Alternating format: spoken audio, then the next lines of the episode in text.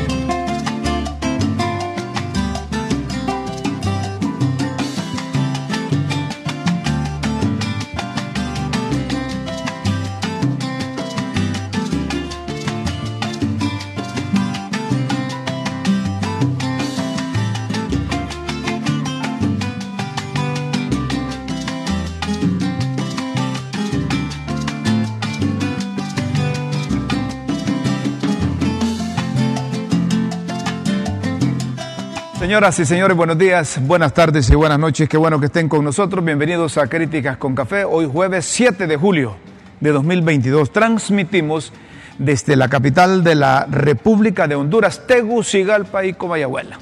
Saludos a quienes están conectados por LTV y quienes están conectados también por Facebook Live en Honduras y en cualquier parte del mundo. Además, puede sintonizarnos por la página www.ltv.hn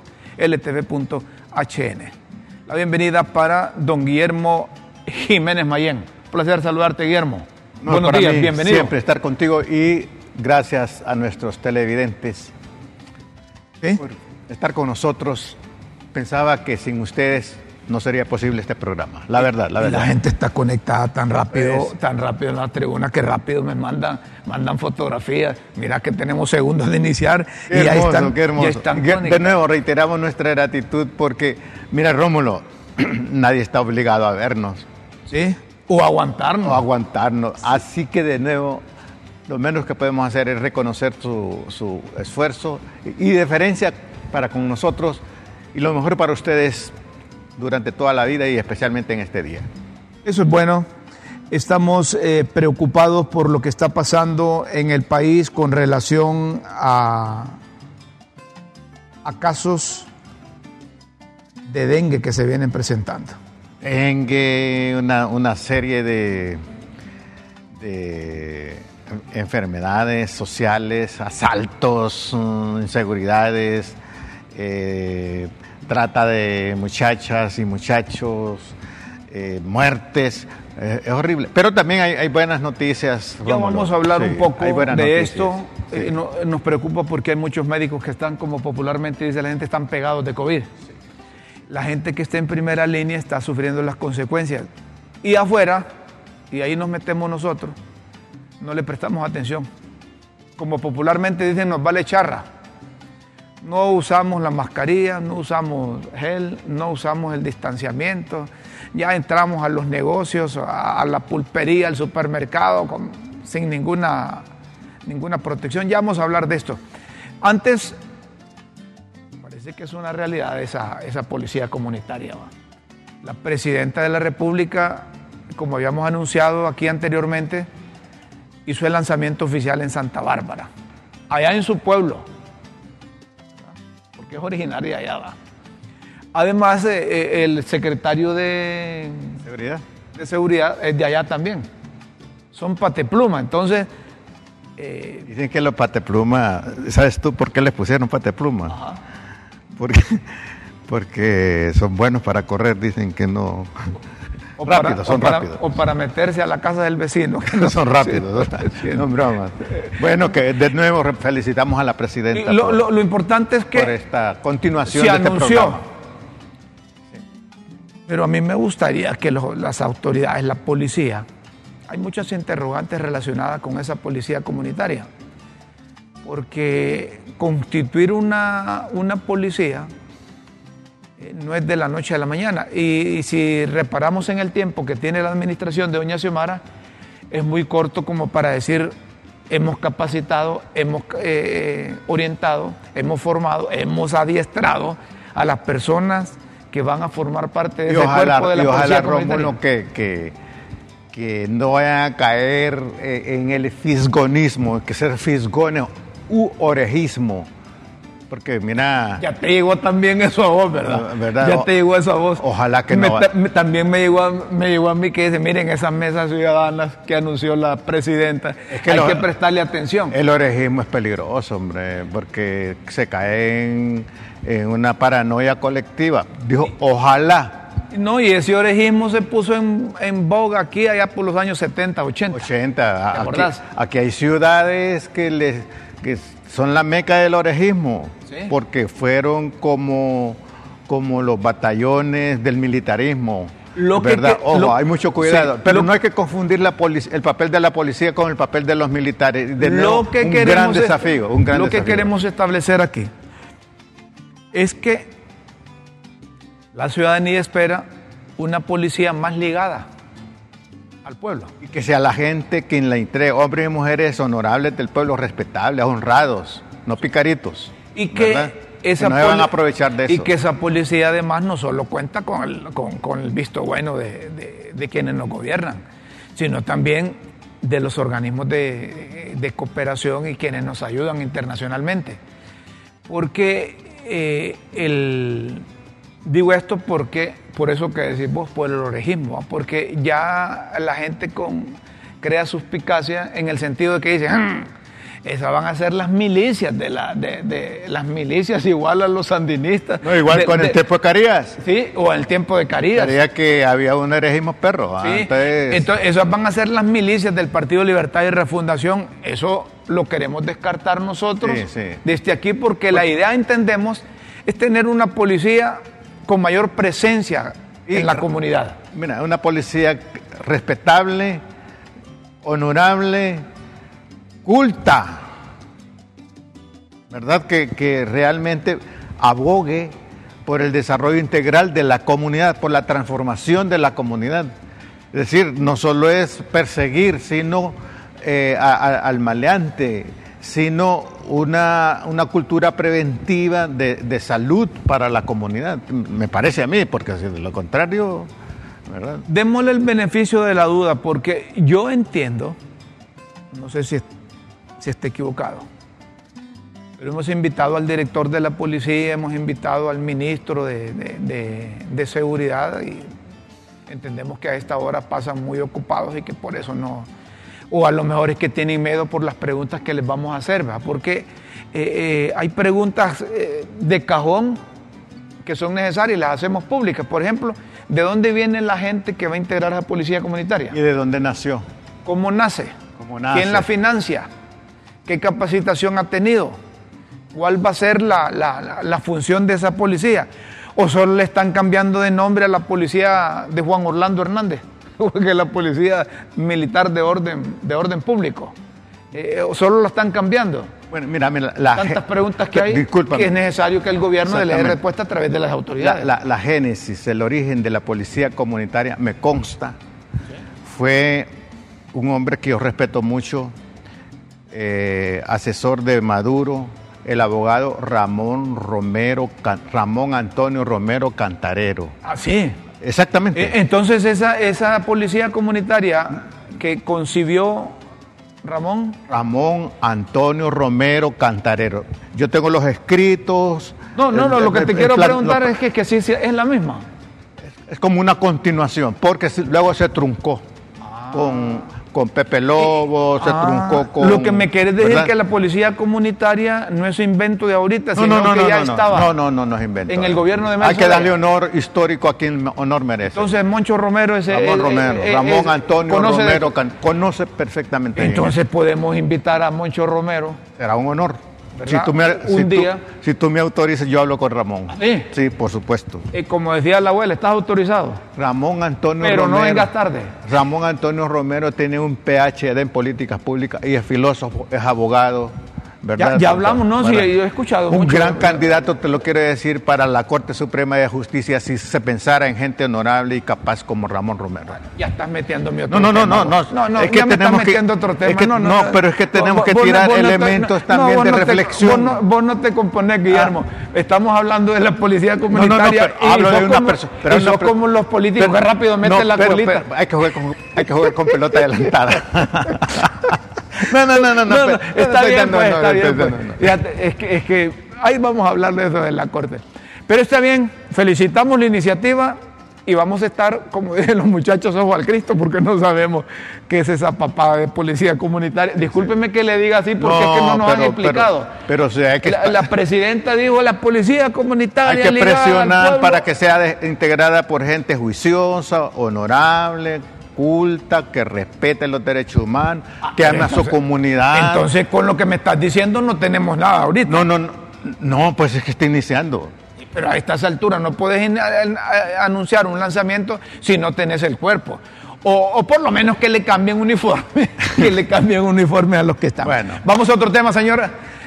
sí, para diferenciarlos, como dice don Chilo. diferenciarlo, ¿sí? Ya te imaginas, eh, como el gobierno anda con los colores multi, la, bandera multicolores, ¿ah? Aquí me están sugiriendo, son malos a esto, que le pongan el que, uniforme multicolor a la policía. Ya, de la madre. Ya, me imagino al secretario de seguridad con esa bandera multicolor. ¿va? Está bueno. No, es más, eh, tomando en cuenta el machismo pero, que tiene. Pero, ya, eh, es que es, llamativo. Estos muchachos son, son listos. Por, lo menos se hacen, se, se, se hacen presente a través de los colores también. Vamos a otro tema, señoras y señores, el que, el que, con el que iniciamos el programa.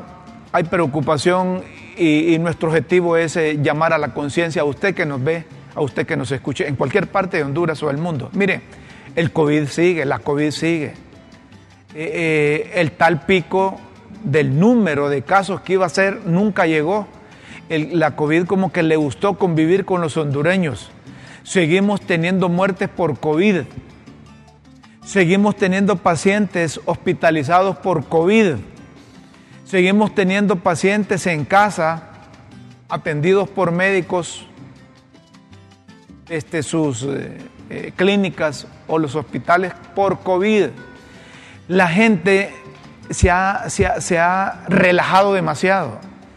Eh, sabemos que el país necesita de la actividad económica, pero hay que hacerlo con cuidado.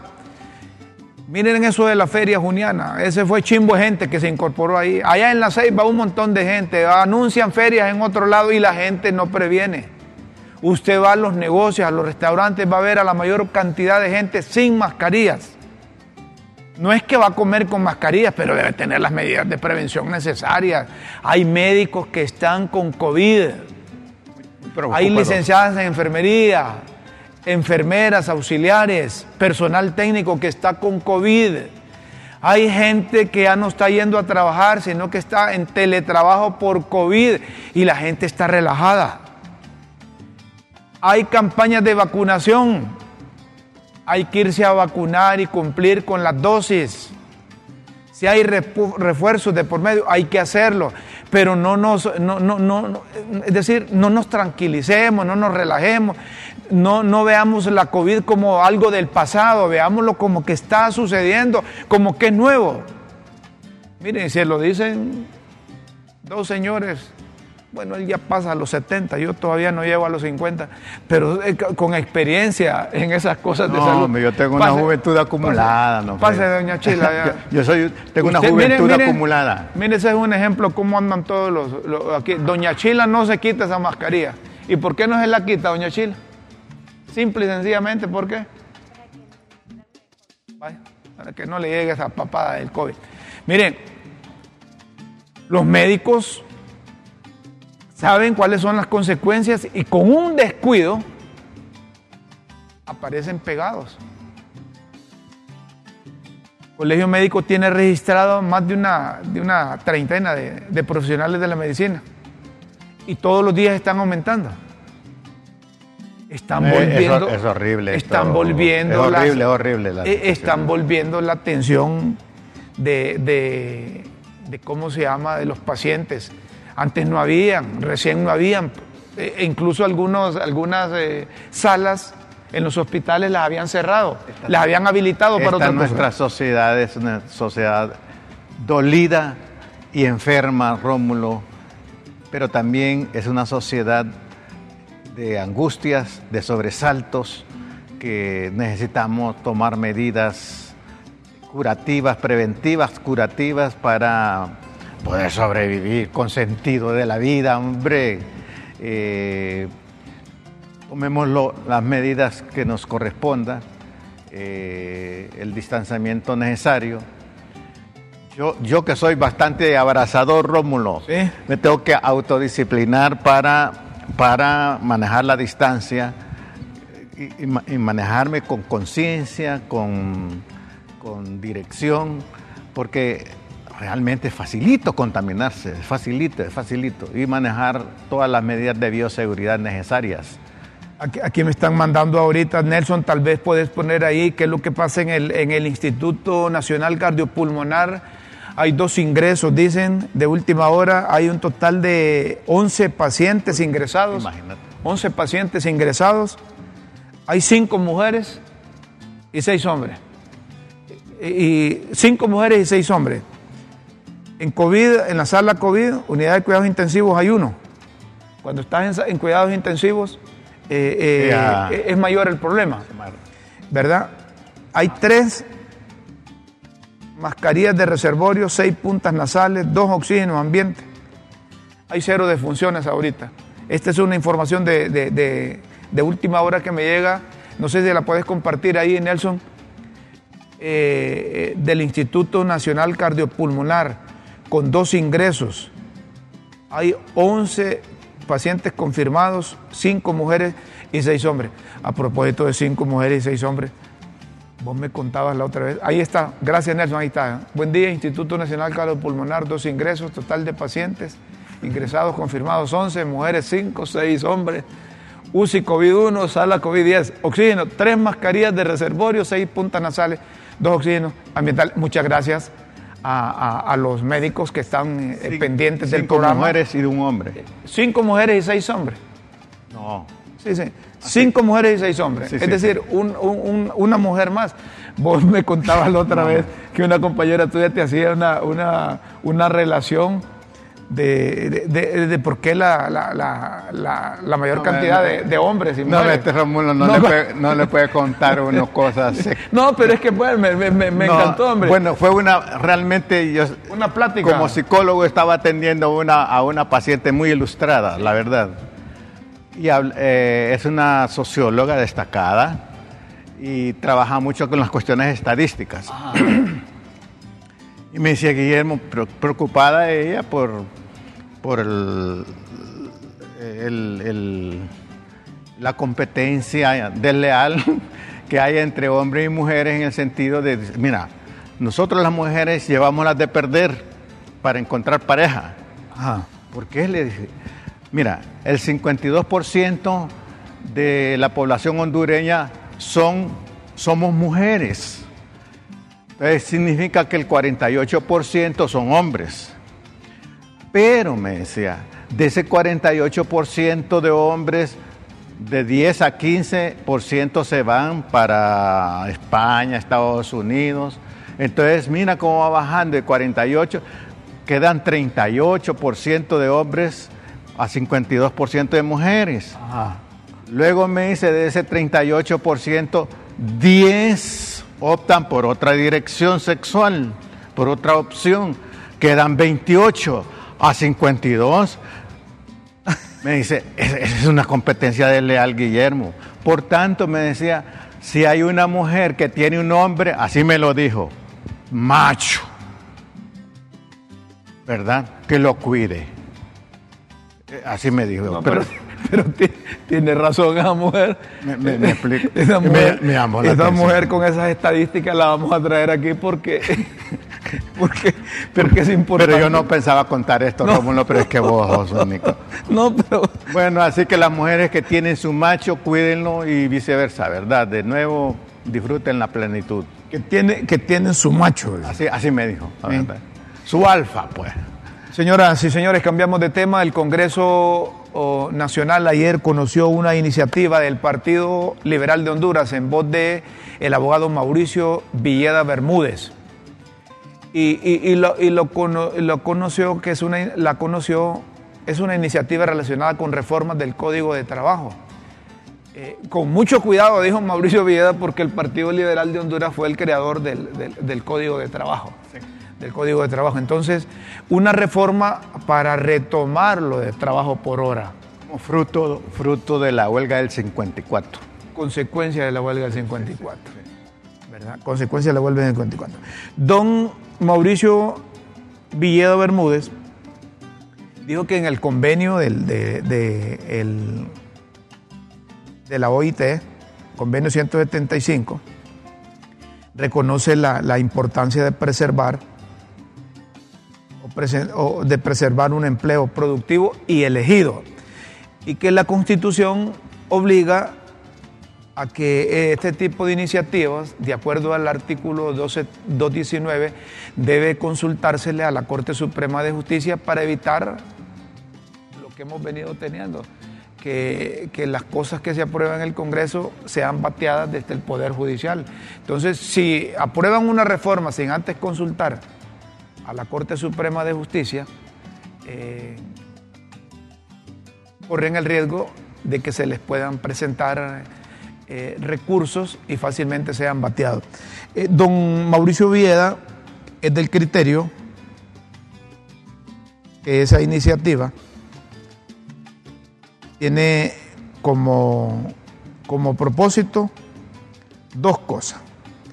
El artículo 238, no sé si puedes poner ahí, Nelson, el, eh, en sí el- el- la parte que, que, don, que don Mauricio está, está proponiendo para efecto de, Ilustrar.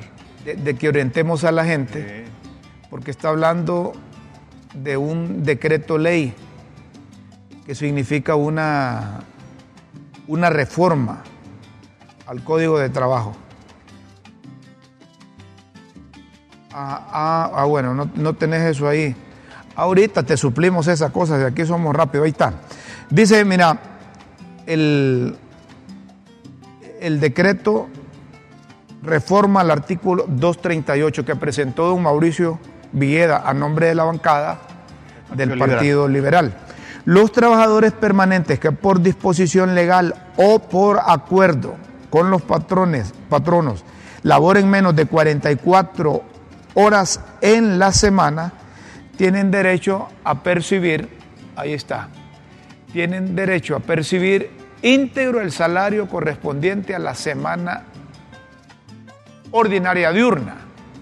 Se exceptúan de lo anterior los contratos individuales de trabajo por tiempo indefinido, por tiempo limitado o para obra o servicio determinado que tengan por objeto satisfacer actividades que se desarrollan en periodos de tiempo entre 16 y 32 horas a la semana, en donde el patrono y el trabajador podrá suscribir contratos individuales de trabajo en donde se pacte remuneración por las horas de servicio de, trabajo.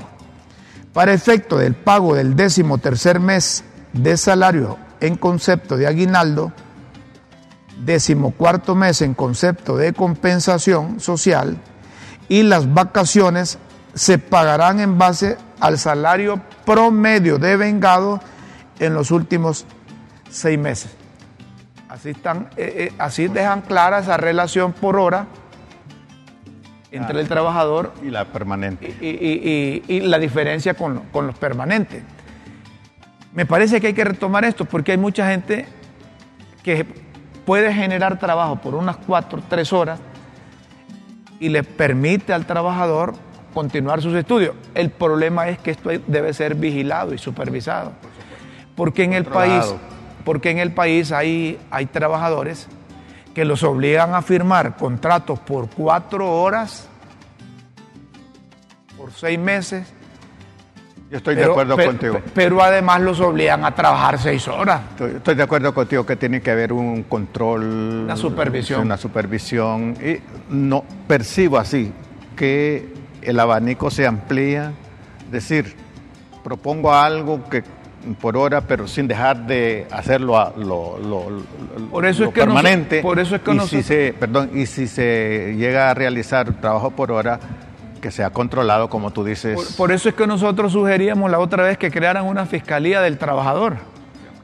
Una fiscalía del trabajador, para que el fiscal, el y ponerle trabajadora también, porque ahora eso... Entonces me va a decir que si le pongo de trabajador y trabajadora, me va a decir que le ponga trabajadores.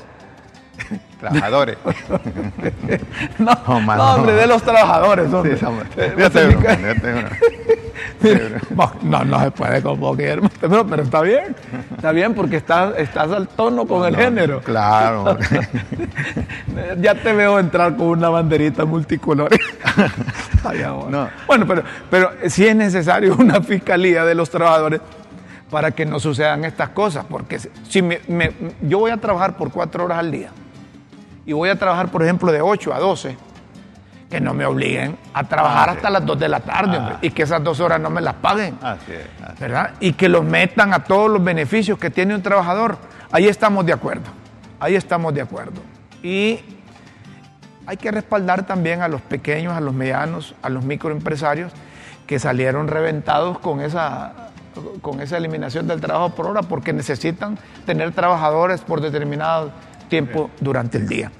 Así es que, eh, y a propósito de eso, la Embajada de los Estados Unidos, te, acordás que ayer informamos que hubo una protesta de los trabajadores que están ahí terminando las oficinas, las instalaciones, la nueva embajada, ¿verdad? Ellos no tienen relación directa, contractual directa con la embajada, sino que tienen relación subcontratada con la empresa que está desarrollando eso. Un coyote de altura. Vaya, vos le pones ahí, con un coyote de altura. Pero la misma embajada estadounidense publicó, publicó y, dice, la embajada de los Estados Unidos, por ese paro que hubo ayer, hay una protesta que hubo, está al tanto de las manifestaciones en el sitio de construcción del nuevo complejo.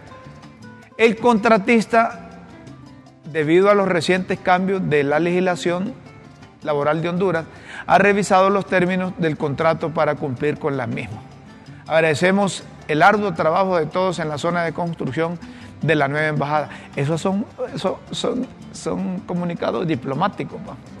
Eh, si lo hubiese elaborado un hondureño, aquí que hubiese dicho ese comunicado. No tenemos. O algunos hondureños, porque hay hondureños que sí son buenos. No, pues digo, algún empresario hondureño, alguno de esos. Muy, muy diplomático. Es diplomático. y sabes tú que a propósito, e, esa construcción es como para la eternidad. Sí, no, no. Acordate que aquel ministro le metió juego. como dice. ¿Cómo se llama el ministro que le metió juego? Vinieron estos gringos para quedarse para toda la vida con ese embajada. Es todo un símbolo. ¿ah? Qué cosa. Cuando vino Cristóbal Colón ya estaban los gringos aquí. Señoras y señores, vamos a, a, otro tema aquí en, en Críticas con Café. En, en la universidad en la Universidad Nacional Autónoma de Honduras se avecina se avecina la elección para un nuevo para un nuevo nuevo rector, un nuevo rector, a un nuevo rector, para un nuevo rector. Y en estas actividades, independientemente que es una decisión que deben tomar al interior del principal centro educativo del alma mater, siempre meten la cuchara, meten la mano y meten la, la cuchara otros sectores y otros poderes del Estado. Entonces hoy vamos a hablar aquí sobre eh, el, el procedimiento que se debe seguir para elegir al nuevo rector de la Universidad Nacional Autónoma de Honduras. ¿Quiénes son los que deben elegirlo y cuándo se va a elegir? Vamos a tener alguien que aspira a convertirse en rector del principal centro educativo del país.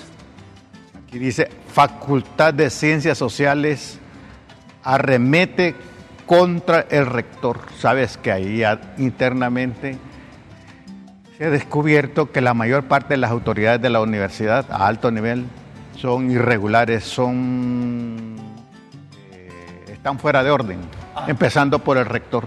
Ya vamos, a, ya vamos a hablar de esto. Vamos a hacer una pausa aquí en Críticas con Café y luego venimos con un invitado especial que tenemos, que yo entiendo, yo no lo he escuchado así abiertamente, pero yo entiendo que aspira a ser rector de la Universidad Nacional Autónoma de Honduras. No nos cambie, luego seguimos aquí en LTV y en Críticas con Café.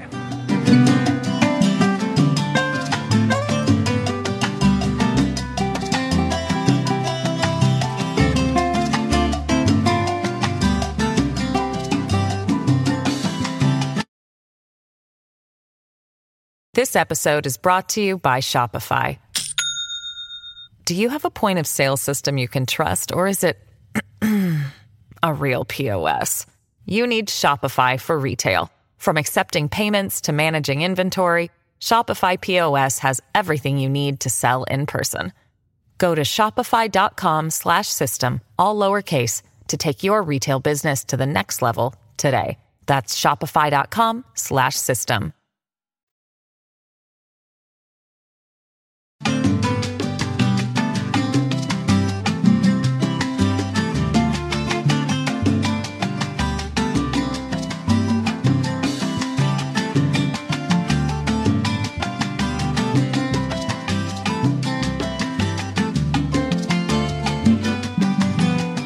Seguimos, señoras y señores, en Críticas con Café.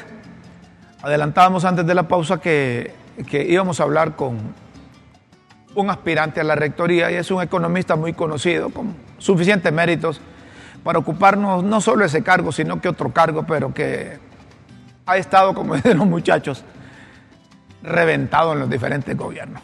Y le digo reventado así porque, porque él puede ocupar cualquier secretaría de Estado ¿verdad? Se trata Nelson Ávila. del amigo Nelson Ávila. Eh, eh, mira, refiriendo, Nelson Ávila. Refiriendo a eso que Nelson eh, ha sido recibido con mucha resistencia. En un momento dado yo le decía a Nelson, a quien quiero un montón. Mira Nelson, mira Nelson, hay un proverbio oriental que dice, ten mucho cuidado con causar envidia. Y será por envidia que, mira, mira, no, lo toma de cuenta. Es que realmente, Rómulo, si yo, yo, yo soy envidioso de ti, ¿Eh? si yo soy envidioso de ti, soy una, tú representas para mí una gran amenaza. Correcto. Y entonces, hizo una carga para el país. Por supuesto, entonces una persona como Nelson, con tanta capacidad, la verdad, causa envidia. Y como me decía un amigo mío, mira Guillermo, trata de no causar envidia porque te van a pasar factura. Así que Nelson, bienvenido. Jorge Nelson Ávila Gutiérrez.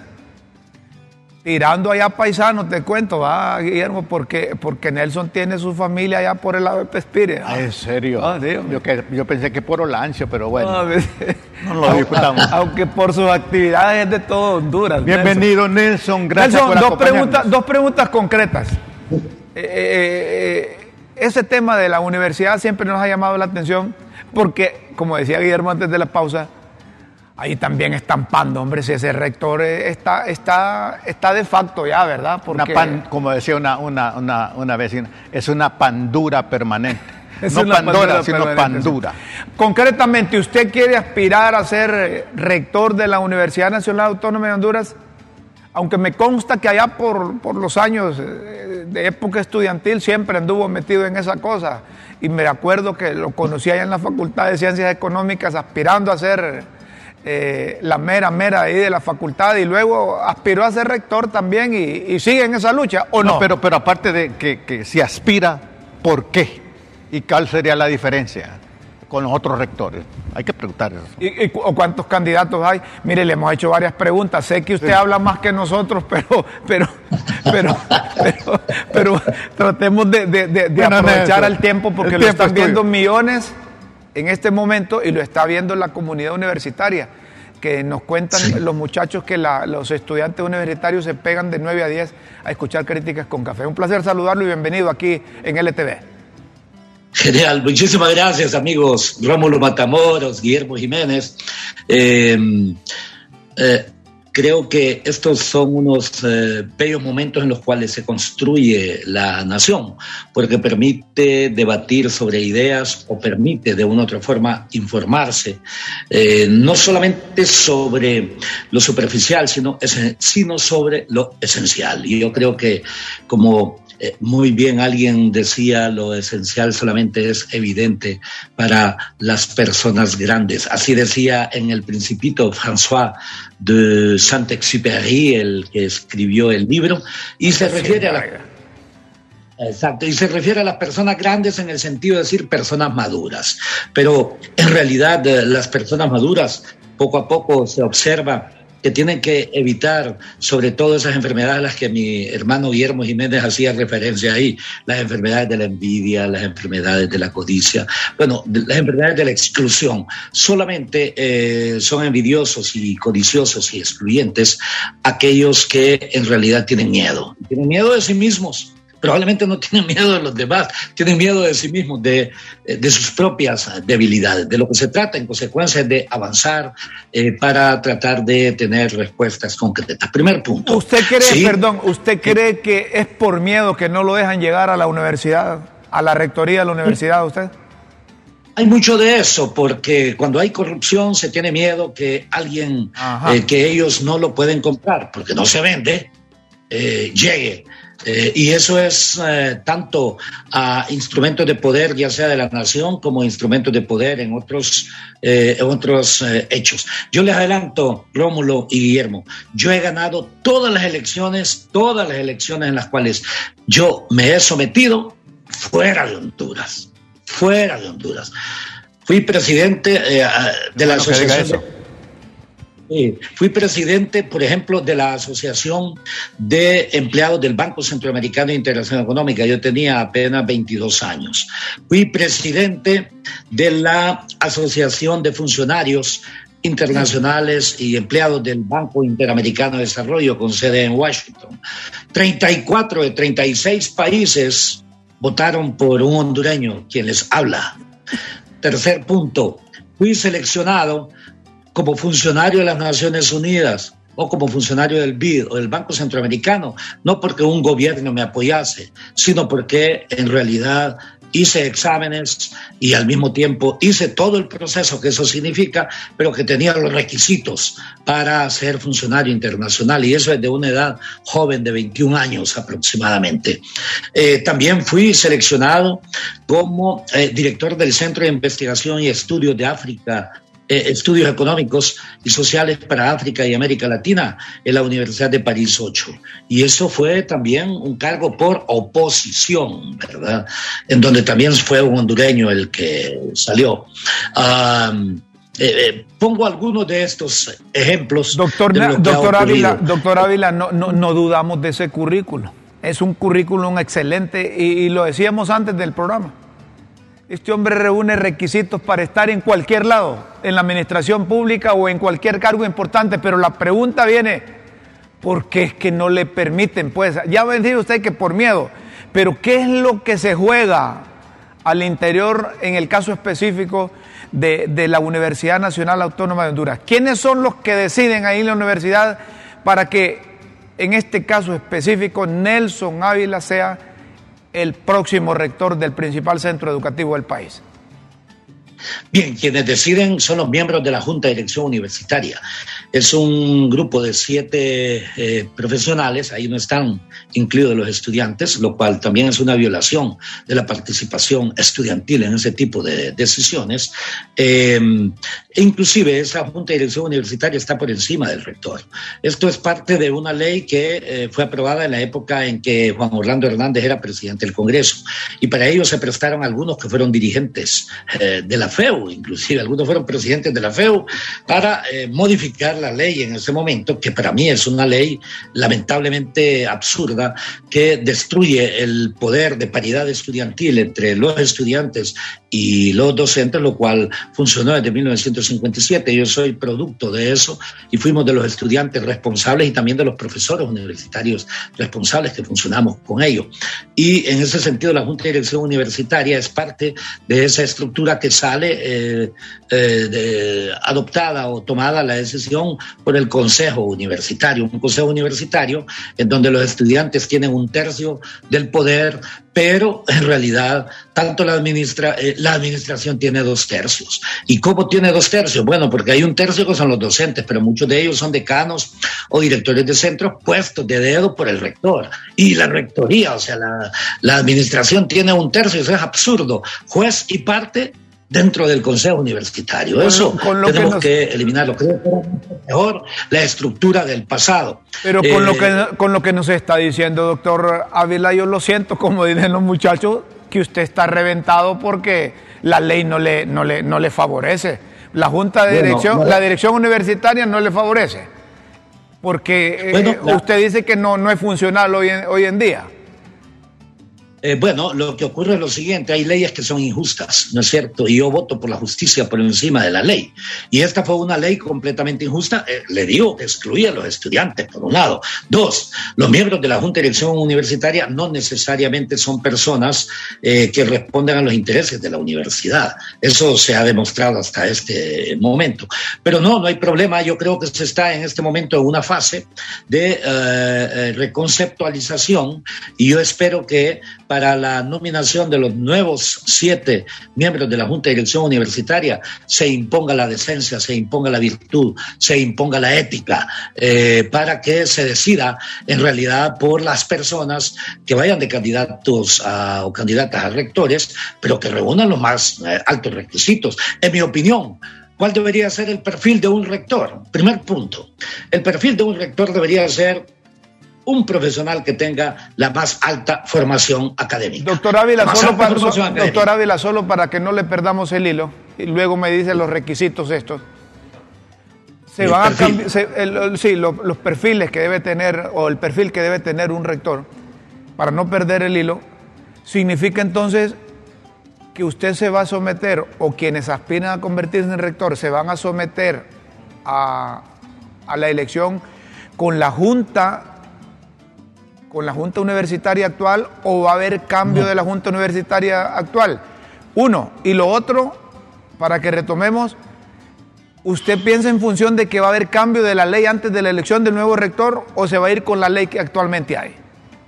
Buenas preguntas. La primera, eh, la Junta de Dirección Universitaria actual es ilegal igual que la rectoría, por más que lo digan, ellos fueron nombrados en el caso concreto del rector en el 2017 por un año, en el 2018. El 2018 pasó hace cuatro años.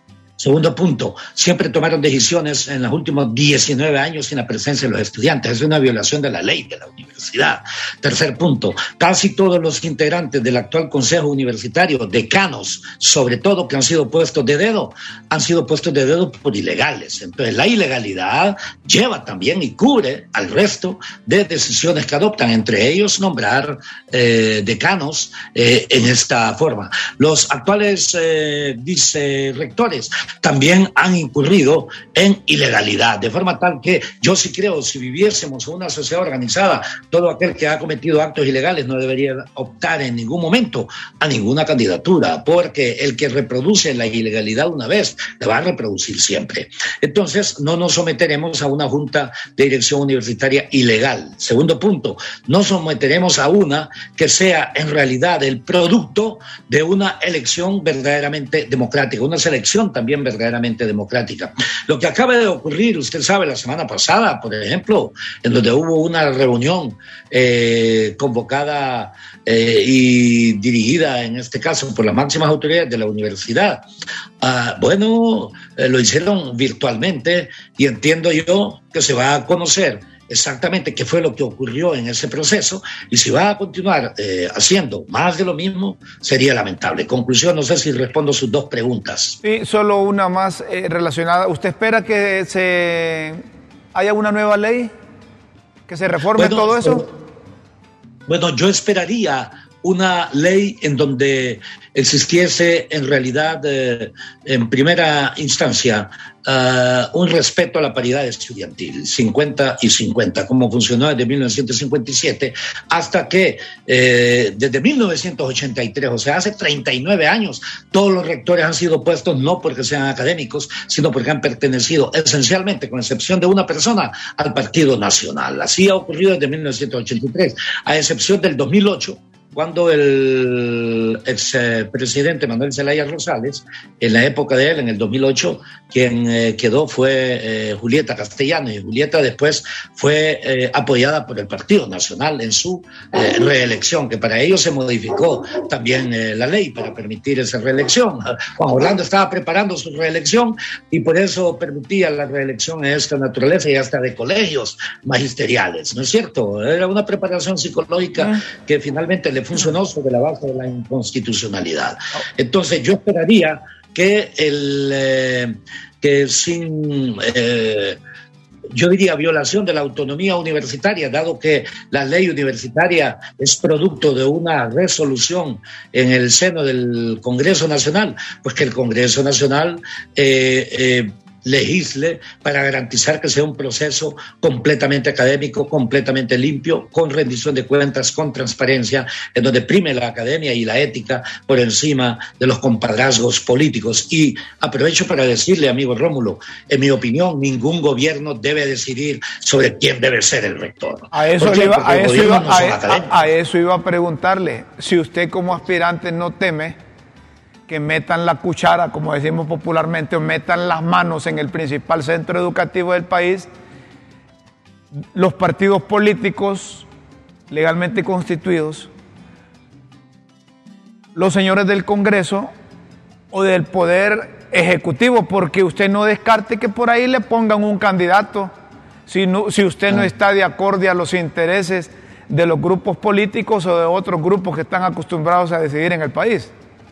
Así es, usted está, usted está bien informado. Usted sabe que lo que usted me acaba de expresar no es una hipótesis, es una realidad de cómo ha ocurrido en la historia. Y sabemos muy bien que hay muchos pasos de esa naturaleza. Eh, y yo diría que todos aquellos candidatos o candidatas que han buscado el beneplácito, ya sea del Ejecutivo, del Legislativo o de otros poderes eh, reales o fácticos, perdón, eh, legales o fácticos en Honduras, está violentando está violentando la autonomía y el que lo ha hecho en realidad debería simple y sencillamente abstenerse de participar como candidato. Y si no, que sea la misma comunidad universitaria quien lo vaya sacando. Usted ha observado que curioso, curioso, el actual presidente del Congreso estuvo eh, reunido con el actual, por primera vez ocurre eso en muchos años, con el actual eh, rector, ¿verdad? También uno de los diputados que tiene eh, bastante presencia, inclusive diputado de mi partido, presencia en todos estos hechos, en el tema de educación y en otros hechos, se ha reunido precisamente también con el, el actual rector y Eureka Eureka, hasta ahora se sabe que la universidad puede contribuir al proceso de desarrollo y transformación de la nación. La universidad ha estado ausente, sobre todo desde 1983, de eso. Y entonces después, si le parece, yo le diría cuál sería nuestra posición, cuáles son nuestras principales propuestas si somos eh, Ya estamos, mire, ya estamos, ya estamos, doctor. Doctor, mire, para que ahorremos el tiempo, ya solo nos quedan, aquí nos dicen en, en producción, que nos quedan cinco minutos máximo. Entonces, para que aprovechemos el tiempo, preguntas concretas. ¿Usted teme que le impongan un candidato directamente desde casa, desde casa de gobierno? Tal vez no temo, porque yo no le, tomo, no le temo precisamente ni a mediocres, ni a corruptos, ni a violadores de la ley, ni a aquellos que tratan de imponer sus eh, intereses antes que los principios de la nación. Eh, no tengo temor. Lo que sí está claro es que ese es parte de los escenarios no solamente posibles, sino que probables y que se está construyendo en ese sentido. Le temen a la idea, sin duda alguna. Ante una eventual candidatura, dice, de un familiar de la presidenta de la República que estuvo en cargos administrativos durante el gobierno de don Manuel Zelaya Rosales, ¿cuál es la posibilidad que tiene el doctor Ávila? Pregúnteme, me bueno, que la comunidad universitaria resuelva eh, objetivamente. Eh, nombrar de rector a una persona que no tiene experiencia docente me parece simple y sencillamente lamentable.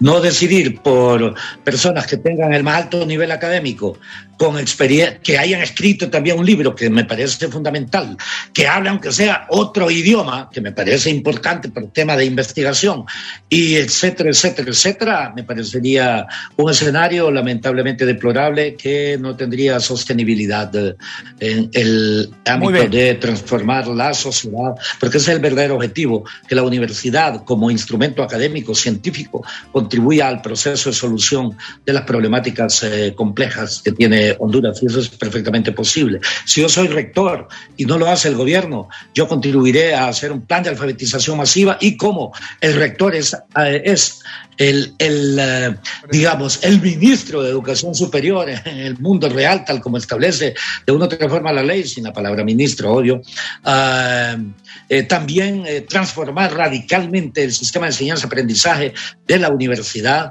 En otras palabras, mi objetivo es, es Em, academizar la universidad, universalizar la universidad, que significa que la universidad esté abierta a todos los hondureños, aún el más del millón que está en el exterior. Sus hijos pueden ser estudiantes de la universidad viviendo en el exterior.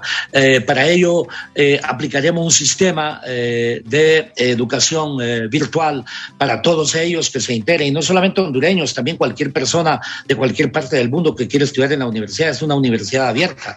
Tercer punto, voy a hacer de la universidad una verdadera universidad sostenible. Cuarto punto, voy a hacer de la universidad eh, un instrumento verdaderamente eh, universitario. ¿En qué sentido? En que los profesores, que en este momento casi el 100% lo que tienen es segundo de seis niveles universitarios, el que tiene el segundo nivel, pues que estudia al tercero o al cuarto nivel, el que tiene el tercero al cuarto o al quinto, y el que tiene el cuarto, el quinto o el sexto, y el que tiene el quinto nivel, pues que estudie el sexto nivel universitario. Con ello ayudamos al objeto y sujeto de la universidad, que son los estudiantes, los eh, futuros líderes de la nación. Ahora sí, doctor, un minuto para concluir el programa. El perfil que debe tener el rector, que quedamos a medio palo el perfil que debe tener el rector, primero, debe ser un profesional del más alto nivel académico. Esto significa que debería tener un postdoctorado. Ese es el más alto nivel académico en este momento y la mayoría de los rectores del mundo lo tienen. Me explico. Eh, su servidor tiene cuatro. Eh, y lo voy a decir no por soberbia, sino por realidad. Segundo punto, el rector debería ser una persona que debe tener experiencia docente, preferentemente experiencia docente a nivel de, de posgrados. Yo he sido profesor de postdoctorados, de doctorados, de maestrías, de especializaciones y de pregrados. Eh, tercer punto, el rector debe eh, hablar aunque sea un segundo idioma. ¿Por qué? Porque eso le permite estar presente sobre los nuevos avances tecnológicos al segundo. Lamentablemente el castellano es el idioma de, tercera, de tercer nivel, el segundo nivel es el francés, el primero es el inglés. Es importante que sepa eh, un idioma adicional al castellano. El cuarto punto, un rector debe haber escrito aunque sea un libro, obvio, para conocer si es o no una persona eh, que propone cosas y que conoce sobre investigación. Cuarto punto, un rector debe ser... Perdón. Sí, siga. Ya, ya, ya me están diciendo que solo nos quedan 10 segundos. Perfecto. No, pero también. Muchísimas gracias. Lo único que sí le puedo decir es que nosotros en equipo, en equipo, vamos a hacer de la universidad un verdadero instrumento de transformación de la nación en Honduras. Vamos en adición a la academia a promover los derechos humanos, que es un tema capital desde la universidad. Vamos a promover al mismo tiempo el respeto al medio ambiente, que es un tema que le ha hecho falta. Vamos a promover la igualdad de género, que eh, lamentablemente eh, continúa reproduciéndose, pero sobre todo vamos a respetar las normas académicas, que lamentablemente no se han respetado en la universidad y que por ello tenemos cerca de 60 casos que los van a ganar muchas de las personas, eh, empleados de la universidad, la mayoría docentes, que se les violentó sus derechos correspondientes. Perfecto, doctor. La universidad la universidad va a contribuir a transformar el caos nacional. Perfecto, doctor. Muchas gracias por estar con nosotros aquí en, en Nelson realmente es un, es un don del Eterno a esta nación y sería una honra para Honduras tenerlo como rector, pienso yo. El, problema de Nelson es que sabe mucho.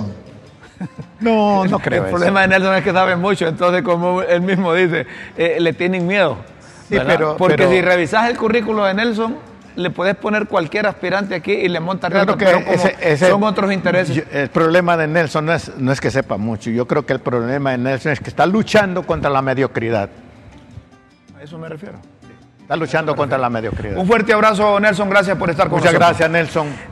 Nelson Ávila Gutiérrez. Te digo eso, ¿sabes? Porque como decía Freud, como decía Freud, una persona que quiere trascender, su mayor amenaza es la mediocridad. Nelson es un muy capacitado. A ver qué dicen las autoridades, porque eh, las autoridades es una argolla ahí en la universidad, ¿verdad? Es igual a una argolla ilegal. Es igual, a lo, del, es igual a lo del Congreso. Y si hay ilegalidad, hay corrupción.